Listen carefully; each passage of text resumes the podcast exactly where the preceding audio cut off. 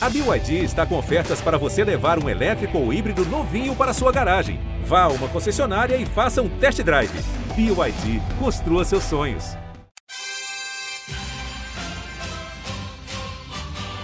Medalha, é Brasil, é Brasil, é Brasil! Brasil! Rumo ao pódio! Saudações olímpicas! Este é o Rumo ao Pódio, o podcast de esportes olímpicos da Globo. Eu sou Marcel Merguiz, estou em Tóquio. Sim, as Olimpíadas estão rolando. Primeiro dia com muitas competições, primeiro dia de medalhas. A gente falou muito da cerimônia de abertura ontem, mas agora o podcast é diário e diariamente temos ele aqui.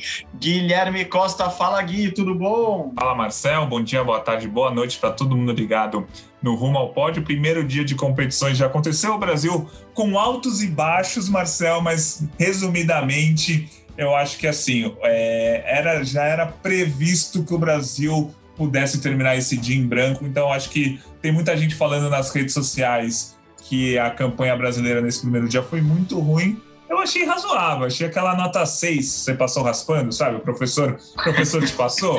É isso, nota 6 para o Brasil nesse primeiro dia, algumas vitórias, algumas derrotas mais doloridas, mas o resumo é a gente, na teoria, não era para ter medalha nesse primeiro dia mesmo. Vamos tocar, vamos tocar para frente que ainda vão vir muitas medalhas. É, vitórias nos esportes coletivos, vitórias nos esportes coletivos, vitórias no vôlei, é, o que já é esperado, como você disse, mas derrotas em esportes individuais que a gente é, não, não que não esperasse, mas acho que da, da forma com a, como elas aconteceram, é, acho que deixaram as pessoas preocupadas, vamos dizer assim. Eu já vi nas redes sociais gente falando: ah, tem que baixar esse, essa projeção de medalhas, não sei não, acho que a gente estava chutando muito alto. É, é, aquela empolgação ou aquela é, desempolgação do brasileiro com Olimpíadas. Quando chega às Olimpíadas, todo mundo entende, todo mundo acompanha e todo mundo quer opinar também. Que bom, que bom. Venham todos para cá no podcast interajam com a gente, a gente quer saber também a, a opinião de vocês e a gente vai comentar um pouco desse dia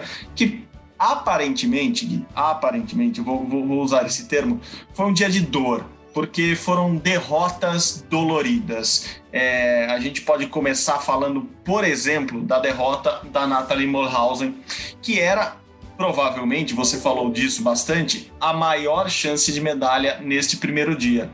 Mas você mesmo falou, a gente falou aqui nos últimos dias, era aquela chance de medalha que podia ser ouro, mas também podia ser décima colocada e não, não estaria nada mal. O problema é que Nathalie perdeu logo na estreia e acho que isso deu uma sensação de que as coisas não foram muito bem, né, Gui?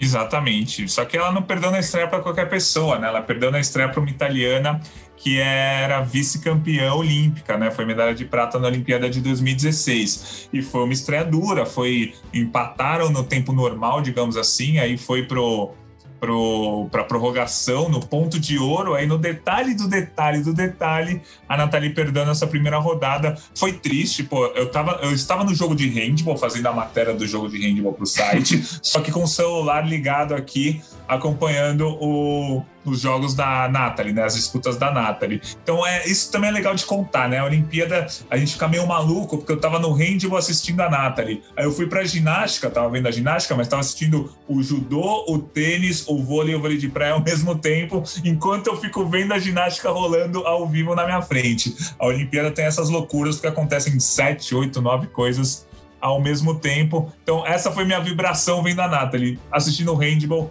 com a Nathalie no celular. Você estava lá, né, Marcelo?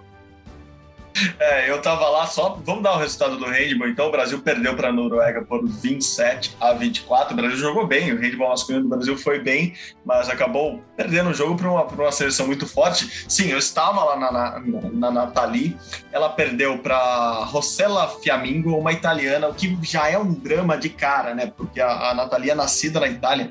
A Rossella e a Nathalie chegaram a competir a Olimpíada de Londres juntas, assim, por equipes na na Itália, a Itália que tem muita força na esgrima, não conquistou medalha naquele ano. A Rossella era uma menina ainda novíssima, com 21 anos, a Nathalie já tinha 24 ou 25, se eu não me engano. Depois a Nathalie jogou os Jogos do Rio pelo Brasil, já defendendo a pátria que ela tem dupla nacionalidade, a avó dela, Marcela, é brasileira. E hoje a Nathalie me pareceu muito tensa com essa, com essa disputa, porque a Nathalie entrou como cabeça de chave número 3, mas a Rossella, que não estava disputando é, muitos campeonatos nos, nos últimos anos, ficou como cabeça lá atrás, assim, não virou cabeça de chave, ficou é, como, como, como número 30 da, da entrada. Então, podia haver esse cruzamento. É, só para todo mundo saber, a Rossella não avançou, perdeu logo na, na, nas quartas de final e, e no, infelizmente na esgrima não tem, não tem repescagem. A Nathalie então perdeu o primeiro combate já foi eliminada. E foi muito tenso, Gui, foi muito tenso mesmo. Esse negócio de, de, de acompanhar ali do ladinho da pista uma, uma, um jogo que tá, foi empatado o tempo todo e, e, e, na esgrima é isso, é um detalhe do toque que, que faz saber quem vai avançar ou quem vai perder. É, então é tudo, o detalhe é muito pequeno e é, o detalhe de, da glória ou da derrota é, é muito é, é, muito tenso, é muito tenso. Eu preciso assumir que eu fiquei muito nervoso hoje assistindo o, o jogo da Natalia, o jogo de estreia. E, e, é triste, é triste vê-la perder, porque ela, ela foi campeã em 2019, ela foi campeã mundial. A Rossella também já, já tinha um bicampeonato mundial, como você disse, era prata na Olimpíada, então era, era um clássico ali logo de cara, e infelizmente a brasileira perdeu. Inclusive, vamos ouvi-la falando um pouco dessa, dessa rivalidade com, com a italiana. É uma adversária que você conhece muito bem, foram companheiras de equipe e ela também te conhece muito bem. Qual foi a estratégia que você pensou no início? Você até na vila nos dizia: vou dormir pensando na adversária. Sim, eu sabia faz tempo que ia jogar com ela, apesar de saber que o sorteio ia ser uma a outra. Mas um, eu sabia que eu ia jogar com ela, não sei porquê. E eu estava me sentindo realmente pronta para ganhar com ela. Eu fiz tudo, trabalhei durante todos esses meses para ganhar um dos combates mais difíceis para mim, porque eu sabia que ela sempre foi uma adversária complicada para mim. E esse foi com certeza o melhor combate que eu fiz até hoje na minha carreira com ela. E perder de um toque assim, sabendo e tendo entendido uma nova estratégia, um novo jeito de jogar, é uma pena. Bom, e é isso. É, eu falei que, que dói muito e a Nathalie estava muito indecisa também se ela continuaria ou não é, a carreira dela, podia ser o último dia dela. Eu acho que se ela ganhasse a medalha de ouro ou uma medalha, ela aposentaria hoje, é, mas depois do, depois do, do, das disputas mais, mais cedo aqui em Tóquio, ela disse que vai tentar sim jogar as Olimpíadas de 24 em Paris. Então, esperemos Nathalie, Nathalie que mora em Paris, que se formou em Sorbonne, então tem alguns anos já da, da vida dela que ela que ela passa lá. Então teremos Nathalie em 2024.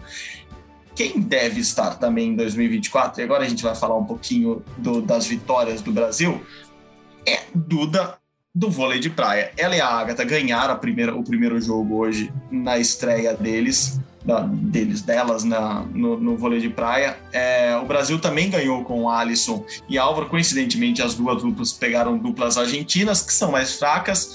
É, mas é um começo que a gente já esperava do vôlei de praia, essas, essas vitórias mais, é, mais tranquilas logo no início deram acho que servem para ganhar confiança para o restante da competição, né, Gui? Isso. É, contando um pouquinho da minha saga, eu assisti ao jogo da Agatha e da Duda no, no carro, né? Indo do handball pro para ginástica, só que tava um calor, uns 45 graus, assim, sensação térmica de 45 graus. E eu tava suando pra caramba no carro, tava com ar condicionado, mas é que a, a, a, pra ir da arena até o carro são, sei lá, 300 metros mas no sol do meio-dia é um calor, muito calor. Então a, a imagem que eu tenho de ouvindo esse jogo é o Navan suando já no ar-condicionado, torcendo pela HT Duda, que elas, é, elas venceram o primeiro set, foi mais suado, assim, foi 21 a 19, e o segundo 21 a 11. Então foi um pouquinho mais tranquilo o segundo set, mas como você falou, a Argentina no vôlei de pré não tem lá grande tradição, então eram dois jogos mesmo para o Brasil ganhar de 2 a 0. É, o Alisson e o Álvaro ganharam 21-16, 21-17 também, com um pouco de, de tranquilidade. Mas eu só lembro que eu tava suando muito. Imagina as jogadoras lá naquela quadra de vôlei de praia, sem nenhuma sombra, ao meio-dia no horário de Tóquio, jogando. Mas é isso aí. O vôlei de praia, aliás, Tóquio inteiro tá quente, muito quente. Eu gostei que, que você falou que, que, que, o jogo foi suado. Cara, deve ser muito suado. Eu fui no vôlei de praia antes de começar as disputas, eu fui um dia lá. E para quem não conhece, quando, quando quando tem esses eventos em Jogos Olímpicos, a gente fica longe das arenas. A gente tem que parar o carro ou sair do transporte que leva a gente para as arenas num, num, perímetro longe, assim, ficar alguns metros uh, de distância entre a entrada das arenas e até onde a gente pode chegar. Porque cria-se um perímetro de segurança mesmo. Então a gente passa por uma ou duas revistas, passa por checagem de credencial, às vezes precisa ter ingresso para entrar em alguns jogos. Então são várias checagens. Lá no vôlei de praia é um lugar maravilhoso, assim, é bem na, na Bahia Bahia, perto da, da, da, Rainbow Bridge, que é uma ponte linda que está sendo iluminada à noite aqui. Mas, assim, você precisa dar uma caminhadinha. Gente, o dia que eu fui lá, essa caminhada foi, assim, de suar. Mas a sorte que eu, que eu tô levando esses esses copos, esses squeezes na mochila e, e, tem uns bebedouros ali no caminho, mas você tem que se abastecer mesmo. E outra coisa que eu estreiei aqui, que eu ainda não tinha estreado, eu estreiei ontem, quando eu fui gravar lá no Budokan, no, que é a arena do judô, a gente estava gravando fora da arena. A gente ficou meia hora, meia hora, 30 minutos que a gente precisava gravar uma coisinha fora da arena do judô, só que é muito aberto lá. É, também fica num parque, tem árvores, mas é muito aberto. E, assim, depois de 10 minutos gravando, eu, eu tive que usar um presentinho que a gente ganhou aqui é, quando a gente chegou, que é uma toalhinha que vem dentro de um dentro de um copinho, né? Uma toalhinha dentro de uma garrafinha, você enche essa garrafinha de água, deixa ali ó, a toalhinha durante alguns minutos, daí depois você tira a toalhinha, dá uma torcidinha bem de leve e isso vira, assim, é, é muito refrescante. Eu não sei se você usou já, mas essa essa toalhinha salva vidas. Coloca na nuca, coloca na cabeça, assim. É assim, ó, vale muito a pena. Se você não usou, leve a garrafinha com a, com, com a toalhinha e use, porque ó, vai precisar. Eu não fui ainda, mas dizem que no skate, onde tem só asfalto, é, é, é um inferno. É um inferno. É, eu ainda não utilizei a partir de amanhã, é uma boa utilizar isso aí, porque tá complicado o calor aqui. Só, só, só para resumir a história do calor, para você ter, para vocês terem uma ideia, a gente tem que fazer um teste de Covid aqui todos os dias. E o teste é de saliva. E esse teste pode ser entregue em qualquer uma das arenas. Aí eu cheguei na ginástica, pus o meu computador lá e falei, vou fazer o teste. Achei que o teste era ali embaixo da ginástica, tipo do ladinho. Não, ficar a 200 metros da ginástica. Eu saí num sol, fiquei suando tudo para fazer o teste que eu podia ter feito antes, sabe? Tudo errado, assim, e eu fiquei suando o tempo inteiro por causa de 200 metros que eu saí. Mas enfim, vamos parar de falar de suada, porque parece que a gente só tá reclamando. Tô achando maravilhosa a Olimpíada aqui. Não, não. Eu quero mais é tomar sol, eu quero mais é tomar sol. Não estamos reclamando, estamos só relatando que está calor. E eu falei, a prova, eu só, só, vou confirmar que tá calor quando Fadinha reclamar, porque ela nasceu no Maranhão, vive Imperatriz do Maranhão. Se ela reclamar que tá calor, é porque tá calor mesmo. O que aconteceu? Raíssa Leal reclamou que tá calor. Então, foi oficializado, está quente demais aqui em Tóquio e nós vamos curtir esse calor nos próximos 15 dias, não tem como. Bom, vamos voltar a falar de esporte, como você bem disse. Além do vôlei de praia, onde sempre normalmente é calor mesmo, tivemos vôlei de quadra hoje, a seleção masculina estreou contra a Tunísia, venceu por 3 a 0, mas a gente tem convidado especial falando melhor e falando muito bem desse jogo. É Serginho, nosso líbero, nosso super campeão. Diga lá, escadinha. É, a seleção brasileira teve uma estreia, aquela estreia de Olimpíada, né? Uma estreia, é, como sempre, um pouco dificultada pelo adversário, mas só nos dois primeiros sets. Depois a seleção brasileira se encontrou no terceiro set e, e, e, e conseguiu vencer por 3 a 0. Mas foi, foi ótimo para já para dar sequência, pensar na Argentina já, que é um adversário muito mais difícil, um adversário que vem crescendo durante esses anos. Tem um técnico que conhece todos os jogadores brasileiros. É, vai ser um clássico sul-americano, né, dentro de uma Olimpíada. Mas como estreia foi muito bom, é lógico que alguns detalhes precisam ser melhorados, principalmente na, na fase de, de, de passe, no nosso passe. E agora é, é pensar na Argentina para conseguir uma vitória e em busca da, da primeira colocação no grupo.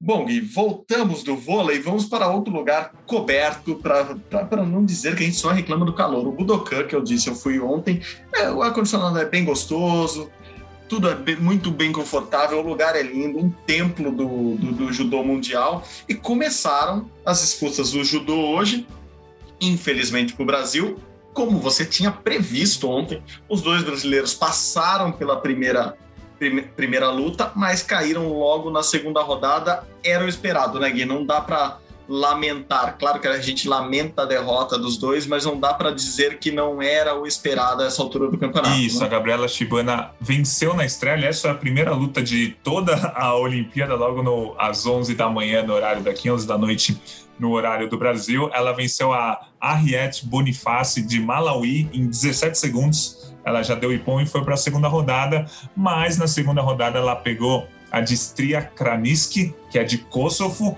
e aí a, Gabriela Shibana não teve chance. Rapidinho, a atleta de Kosovo conseguiu fechar a luta no Ipom. Essa atleta de Kosovo, por sinal, conquistou a medalha de ouro. Na final, derrotou a japonesa Funa Tonaki. Então, ela pode, a Gabi Shibana pode falar que ela perdeu para campeã. No masculino, o Eric Takabataki, aí sim ele teve mais chance, viu? Foi uma derrota um pouco mais dolorida. Ele venceu a primeira luta, né? Contra um atleta de Laos. Aí na segunda luta ele enfrentou o coreano Kim Won-jin. A luta foi até o Golden Score, né? A prorrogação, uma luta regulamentar de judô tem quatro minutos. Eles lutaram até três minutos da prorrogação e o Kim conseguiu um golpe que lhe valeu na, na ocasião, a vaga nas quartas de final. Depois o Kim acabou até ficando fora do pódio na, em quinto lugar. Então, Eric Takabataki até teve chances, mas perdeu para o cabeça de chave número 6, que era o sul-coreano. A Gabi Shibana ali na luta contra o atleta de Kosovo não tinha muito o que fazer. Infelizmente, também foi derrotada. Mas amanhã o judô está de volta todos os dias no judô até o fim, fim de semana. A gente vai comentar aqui e acompanhar as lutas dos brasileiros. É importante dizer, no judô saiu a primeira medalha do Japão nesses jogos, né? Os donos da casa conquistaram a primeira medalha no judô. Eu acho que ficou com um gosto amargo ali, porque a luta foi bem equilibrada. A japonesa ficou com a prata, Kosovo ficou com o ouro. Segunda medalha de ouro de Kosovo em duas Olimpíadas seguidas no judô. Tá, tá bem Kosovo e amanhã tem uma, uma mais uma lutadora, mais uma judoca de Kosovo com chance de medalha. E no masculino, primeiro ouro do Japão no judô também. Então, o judô japonês como a gente esperava, conquistando medalha em todas as categorias até agora. Ok, só foram duas, uma masculina e uma feminina, mas judô masculino e judô feminino do Japão já medalhando bem no primeiro dia. Mas claro, o que me chamou a atenção foi a dor, como a Shibana sentiu, como a Gabi Shibana sentiu a derrota logo na segunda luta. Vamos ouvi-la, porque é, a entrevista com, com o Edgar Alencar foi, foi de chamar a atenção mesmo. O Edgar, um lord, um, um, um, repórter, uma pessoa queridíssima de todos, soube conduzir muito bem ali é, a entrevista, o bate-papo com a, com a Shibana, que pediu desculpas pela derrota e chorou logo ao sair do tatame. Vamos ouvi-la. É número um do mundo logo na segunda luta, né, Gabi? Ai, não sei, ainda não dá pra falar muito, mas sei lá, só quero agradecer todo mundo pela torcida. Desculpa, Queria ter ido melhor, não sei o que falar. Mas... Gabi, você começou o ano falando em ressignificação. Sim. Você superou teu joelho, você esperou muito tempo, você teve tua chance, você está aqui na Olimpíada. Não tem nada para se desculpar. Sim. Você ganhou a primeira luta muito rapidamente, encaixou bem o golpe. Como é que você veio para essa segunda, depois de uma vitória tão boa ali, tão rápida na primeira luta? Eu, eu fui uma luta de cada vez. Primeiro pensei na primeira, depois estava focada na segunda luta. Mas sei, dei tudo, fiz tudo que eu podia ter feito, treinei para isso. Eu falei de Dorg porque, inclusive, é, é, o, meu, é o meu texto hoje no, no blog olímpico. É, Estou escrevendo um diário aqui de Tóquio e o texto de hoje me veio depois de ouvir esses personagens falando sobre como, como é sair derrotado logo no primeiro dia de Olimpíada. É, depois de ouvir a Nathalie Cedo, depois de ouvir essa entrevista da Shibana e depois de ouvir também Arthur Nori. É, a gente falou aqui, Nathalie Morhausen foi campeão mundial em 2019. Nori foi campeão mundial em 2019 também nas barras ele tem uma medalha olímpica, só que hoje, no primeiro dia da ginástica, ele não foi bem, chegou a cair no solo. e não está classificado para nenhuma final individual. E como o Brasil também não deve passar para, para o, a final por equipes, o Nori não compete mais na Olimpíada. O Nori que é, é uma estrela do esporte brasileiro, a gente é, não pode negar isso. É, caiu no primeiro dia, foi mal, não foi bem. E, inclusive, tem um desabafo fortíssimo. Eu vou chamar primeiro o desabafo dele, depois eu queria que você comentasse, porque ele, ele lembra do, do caso de racismo nesse desabafo. E, e isso aconteceu de novo hoje. Logo que ele caiu no, na prova de solo, as redes sociais foram inundadas com, com agressões contra ele. Não estou falando que ele não errou, e ele errou gravemente no caso. É, um ato racista que ele teve contra um ginasta da equipe dele lá do Pinheiros, o Ângelo Assunção, mas veio à tona de novo e por isso o Nori teve esse desabafo é, em entrevista ao Carlos, Carlos Gil, nosso correspondente aqui no Japão, repórter da Globo, logo após a, a não classificação dele para nenhuma final individual aqui em Tóquio. Vamos ouvir o Nori. abrindo meu coração de verdade, né? Em tudo que aconteceu na minha trajetória, desde o episódio de racismo de 2015, que, que volta à tona sempre que, que eu apareço. Então é, é um processo de amadurecimento diário, é um processo ali de, de me entender e de melhorar, né? A gente tem que buscar esses erros para melhorar. Assim como no esporte, né? Que a gente tem uma chance, né? E essa uma chance é só daqui quatro anos, mas é aprender com isso e melhorar para Paris fazer diferente e todo dia fazer diferente. Gui, queria que você falasse um pouco do Nori, mas um pouco também das coisas boas do Brasil hoje. Zanetti, Caio. O Brasil foi bem no final. Eu gostei muito, inclusive, do menino Diogo. Piracicaba deve estar em festa. Diogo Soares estreando em Olimpíadas, foi bem no individual geral. Ele é muito novo, ele vai longe ainda. Mas queria um resuminho da ginástica, já que você teve lá, você teve essas sensações todas. Queria um, uma, uma explanação, olha que palavra, palavra bonita, explanação sua sobre o que aconteceu na ginástica hoje, Gui. Então, começando pelo Arthur Nori, que é o atual campeão mundial da barra fixa, a gente tinha esperança que ele fosse para a final e depois ele era um dos candidatos à medalha, caso fosse para a final, ele não estava nem exatamente como favorito. Mas é, a gente achava, a gente tinha quase certeza que ele ia para a final. E o pior é que na apresentação dele na barra fixa ele não caiu. Ele caiu no solo, mas a barra fixa ele não caiu e mesmo assim não conseguiu uma nota capaz de levá-lo para a final. Então, foi uma, ele fez uma apresentação que a gente chama de conservador, ele podia ter feito um grau de dificuldade maior e não fez. E aí foi meio estranho você acompanhar lá, porque acabou a prova, ele saiu comemorando. Aí a gente achou, ué, eu, eu, eu, sou, eu gosto de ginástica, mas eu não sou tão expert, assim, eu sou um pouco leigo. Falei, ué, eu vi uns errinhos aqui ali, mas ele comemorou, acho que foi para a final. E aí saiu a nota ele em 11 primeiro, aí ele desabou no choro e foi consolado pelos atletas. Só que é, a ginástica é complicada, porque cinco minutos depois ele tinha que estar no solo competindo e fazendo a série dele. E aí acho que era meio óbvio que ia acontecer. Ele caiu na série do solo também e não competirá mais aqui na, na Olimpíada. É, Para fechar o Nori, acho que as redes sociais, principalmente o Twitter, atrapalhou muito a vida dele nesses últimos meses. Ele tem sido massacrado no Twitter por conta de um ato racista e, e indefensável que ele fez em 2015. Mas desde então ele está tentando se reinventar, está tentando aprender, está indo atrás. Ele está na, naquele lema que a gente está conhecendo, né, aprendendo a conhecer nos últimos anos que não basta não ser racista, tem que ser antirracista. Mas o que ele fez em 2015 é indefensável e as redes sociais não perdoaram ele. Ele foi muito, muito, muito, muito xingado, xingado e ameaçado nas redes sociais. Isso com certeza mexeu com a cabeça dele. Isso, é, ele fala que não, mas claramente é porque é, quando ele fala, ele fala não mexeu comigo e aí ele explica tudo o que aconteceu nas redes sociais. Então claramente mexeu. Agora, falando um pouquinho rapidamente da parte esportiva, Arthur Zanetti passou para a final das argolas em terceiro lugar, resultado importantíssimo, ficou atrás do grego e do chinês, que são os favoritos, mas ele, por enquanto, está é, tá classificado para a final e ele deve chegar. É, é, difícil falar isso, mas como favorito ao bronze numa final das argolas, mas ó, vai, vai demorar essa final das argolas, só daqui a 10 dias. Mas o Zanetti vai ficar treinando. A gente imagina, daqui a 10 dias a gente vai estar já cansado, não de Olimpíada, cansado fisicamente. E por fim, o Caio se classificou para a final do salto, isso é muito importante. É, o salto, como é um aparelho em que tem muitas quedas, qualquer atleta que chegar na final tem chance de medalha. Ele não vai ser favorito, mas foi muito legal ele ter ido para a final. E como você falou, o Caio Souza está na final do individual geral também, e o Diogo também passou para a final do individual geral. O Diogo, você, explicou, né? O menino novo, primeira Olimpíada, primeira grande competição dele, ele também está na final do individual geral. Então, esse é o resumo da ginástica. Bom para Zanetti, bom para o Caio, bom para o Diogo, não tão bom para o Arthur Nori, que não vai mais competir aqui então. É muito triste, muito triste. Esse tribunal das redes sociais é, é terrível mesmo, é implacável e claro que afeta.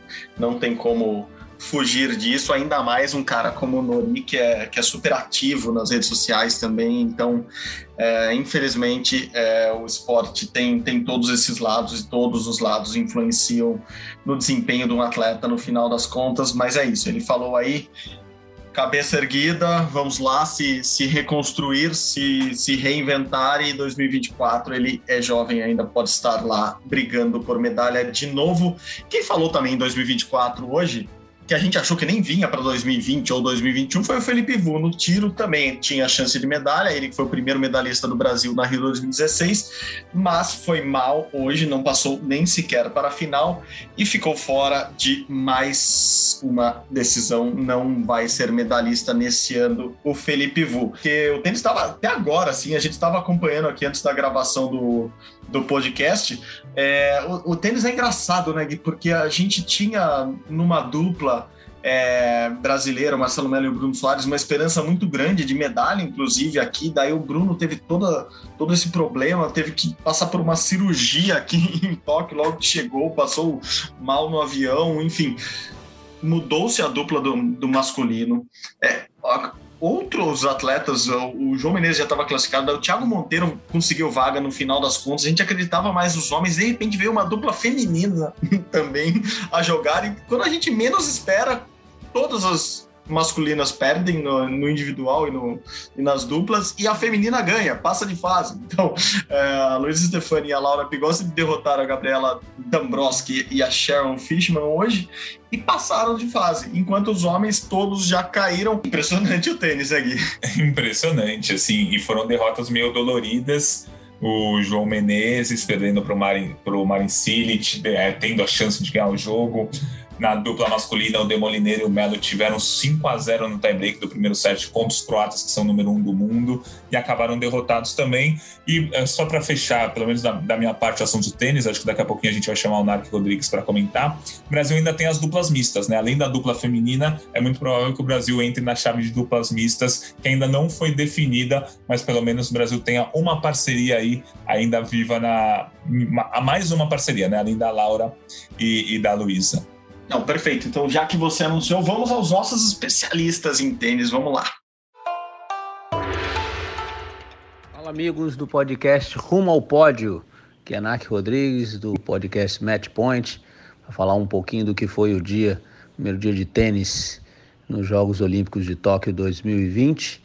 Né? O Brasil viveu situações distintas, né? uma grata surpresa a vitória da Luísa Stefani e da Laura Pigossi sobre as canadenses atuaram muito bem, passaram para a segunda rodada, uma dupla formada às pressas, mas tá lá na segunda rodada que é importante. No masculino, tivemos três derrotas, né? O Thiago Monteiro jogou em cima sob um calor de 39 graus e não conseguiu vencer, perdeu para o Jan Lennart Struff da Alemanha 6-3-6-4, né? E nossos duplistas, os Marcelos Demoliner e Melo fizeram um grande primeiro set contra os croatas, que formam a dupla cabeça-chave número um do torneio, melhor dupla do ano, Mate Pavic e o Nikola Mektic. Fizeram 5 a 0 no tie-break do primeiro set, perderam e depois acabaram perdendo o segundo set também 6 a 4 E o grande jogo brasileiro do dia, né, o João Menezes botou match point, sacou para fechar duas vezes contra o grande Marin Cilic, né, se recuperou ali de um, um 5 a 0 abaixo no terceiro set, conseguiu levar para o tie break. Antes disso, no 6 a 5 teve o match point 40 a 30 para fechar, não conseguiu. Foi uma grande partida, 3 horas e 23 minutos, muitas emoções, uma verdadeira montanha russa. Mas foi um dia que começou com uma vitória brasileira no feminino, mas depois tivemos três derrotas. O time segue em Tóquio, ainda tem as duplas mistas. Mas esse foi um resumo para vocês aí do primeiro dia em Tóquio do tênis brasileiro, tá bom? Abraço a todos. E para fechar o dia aqui em Tóquio, a seleção feminina de futebol empatou em 3 a 3 com a Holanda num jogaço. Mas quem conta os detalhes é ela, nossa dona do campinho. Fala, Cintia Barlen. Olá, gente. Pois é, quem vê o placar acha que a seleção feminina, quem sabe, pode estar meio incomodada com o resultado de 3 a 3 mas não. É um resultado muito positivo, um empate em 3 a 3 dá a dimensão de quanto o Brasil evoluiu com o sistema de jogo da Pia.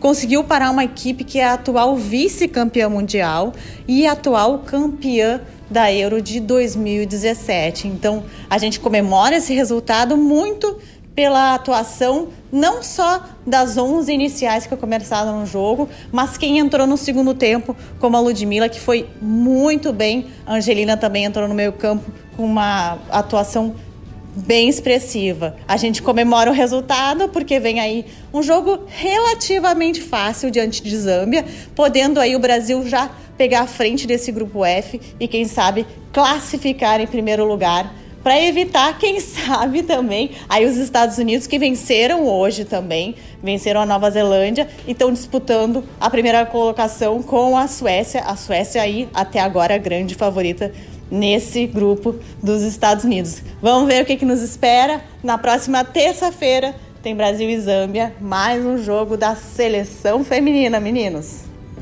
Bom, Gui, vamos chegando ao final deste mais um rumo ao pódio, rumo ao pódio número 2 aqui de Tóquio, rumo ao pódio, se eu não me engano, 107 já no geral. É, vamos chegando ao final, mas não sem antes dar algumas dicas para quem tá acordado de noite. O pessoal do Brasil deve estar tá sofrendo, mas é muito legal quando é assim. Eu gosto, eu sei que tem que ficar acordado, mas é legal porque você pode passar a madrugada inteira fazendo alguma coisa que você nunca faria de madrugada. Então, coloca o despertador para tocar. Isso mesmo. Domingão, bota aí, cedinho. O que, que tem amanhã de legal? Tem muita coisa legal. O meu destaque, meu primeiro destaque desse domingão é 8 e 10 da manhã. Anota aí, ginástica feminina. Sim, Rebeca Andrade Flavinha Saraiva estão na pista. Estão lá, estão chegando. Essas meninas acho que tem, vão, vão chamar muito atenção. Então, minha primeira dica do, do, do, despertador de hoje fica com a ginástica feminina. Tem alguma dica que você quer dar? Acorda, menina. Não tem na Maria Braga de domingo, mas se tivesse, seria o que para você? Eu tenho uma dica boa, mas o despertador é para quem dorme cedo, porque é uma dica para meia, pra meia, no, meio, meia-noite e 25. É, é um cara que já dormiu ali 10, 10 e meia. É boa. É bom da, tocar o despertador ali. Meia-noite e 25 tem a prova do street masculino do skate com o Brasil com chance de medalha. O Kevin Hoffler ficou em quarto lugar nos últimos dois campeonatos mundiais e a, a principal chance de medalha do Brasil amanhã. Então, meia-noite e 25, street masculino do skate, toca o despertador. Não, boa, boa. Essa é boa, porque isso eu faço se eu faço normalmente, assim, eu boto o despertador em vários horários para lembrar que eu tenho que acordar. Então acorda, aí você dá uma cochiladinha, volta, assiste mais alguma coisa, dá uma cochiladinha, volta. E se você sobreviveu a essa madrugada toda, a última dica do despertador de hoje é 9h45, tem a estreia da seleção feminina de vôlei. O time de José Roberto de Guimarães pega logo de cara a Coreia do Sul, então tem jogo bom no vôlei. Ou seja, não é por falta de evento esportivo bem animado que o seu domingão vai ser vai ser tranquilinho, vai ser, vai ser sem graça. Vai ter muita coisa para acompanhar nesse domingo, né, Gui? Exatamente, muita coisa para acompanhar, muita, muita coisa. Chance de medalha com Kevin Hoffler. E no judô, a, as finais do judô são 6 e 28 da manhã, a, a final feminina, e 7 da manhã a final masculina. Os brasileiros não são favoritos. É, a Larissa Pimenta e o Eric Takabaki, perdão, Eric Takabaki já, já lutou. O Daniel Carguinin e a Larissa Pimenta são ali top 10 do ranking mundial, mas não estão entre os favoritos. Mas é bom. Eu, se fosse você, eu até assistiria as eliminatórias. Se você dormir nas eliminatórias, paciência, mas coloca o despertador para 6h28 da manhã para acompanhar as finais do judô, mesmo se não tiver Brasil. Porque as finais do judô vão ser legais porque tem dois irmãos japoneses, um homem e uma mulher, né? no judô, as categorias no mesmo dia são uma masculina e uma feminina. E aí tem o Hirofumi Abe e a Uta Abe, que eles são irmãos e vão lutar e são favoritos ao ouro. Então é bem possível que tenhamos o ouro duplo aí para o Japão amanhã. O ouro duplo que não veio hoje para o Japão vem amanhã com dois irmãos ainda. Uma pena que, como estamos sem público, os pais deles não vão poder assistir ao vivo essa competição. é verdade, o judô é, é uma boa dica, sim. Para fechar as dicas do dia, Edivaldo Pontes, o netinho no Taekwondo. De repente pode vir uma surpresa aí que a gente não está esperando e pintar uma medalhinha amanhã no, no Taekwondo. Ninguém tá olhando muito, vai lá, netinho quietinho. A gente podia até cantar alguma música em homenagem a ele amanhã, mas vamos guardar para depois da medalha, você sabe disso sempre cantamos, sempre que podemos cantamos aqui no pódio. É, é que tem dois netinhos, né? Tem, teriam dois netinhos pra gente cantar, amanhã a gente decide qual que é, se é o, o da Bahia ou o da Coab. Mas fechando aqui, eu acho que o, o, Netinho tá no grupo dos que podem surpreender, não duvidaria de uma medalha dele, mas ele não está entre os favoritos, mas claro, vamos ficar de olho no Taekwondo, que é uma modalidade muito legal de acompanhar, principalmente quando tem Brasil. Boa, Gui, boa. Bom, valeu de novo. Vamos, vamos dormir ou não aqui em Tóquio, enquanto você aí no Brasil está acordado ou não também. Então, a gente vai tocando mais um dia aqui e amanhã tem mais ao Pódio, porque o Pódio agora é diário. Guilherme, muito obrigado de novo pela companhia. Valeu! Valeu, sempre um prazer fazer o Rumo ao Pódio com vocês e um prazer fazer também o Rumo ao Pódio com tanta gente legal que a gente está colocando aqui para comentar e mudar um pouco as vozes e os ares desse programa, não ficar só a minha e a sua. Tá muito bacana esse Rumo ao Pódio. Tô curtindo muito também a nossa produção no Brasil, está ajudando demais a gente. E é isso, Rumo ao Pódio agora é essa colaboração coletiva aqui. Não é, não é para ser uma união, não é together, não é agora é o novo lema da, dos Jogos Olímpicos. Então é isso, rumo ao pódio together. Muita gente trabalhando para esse programa ficar legal.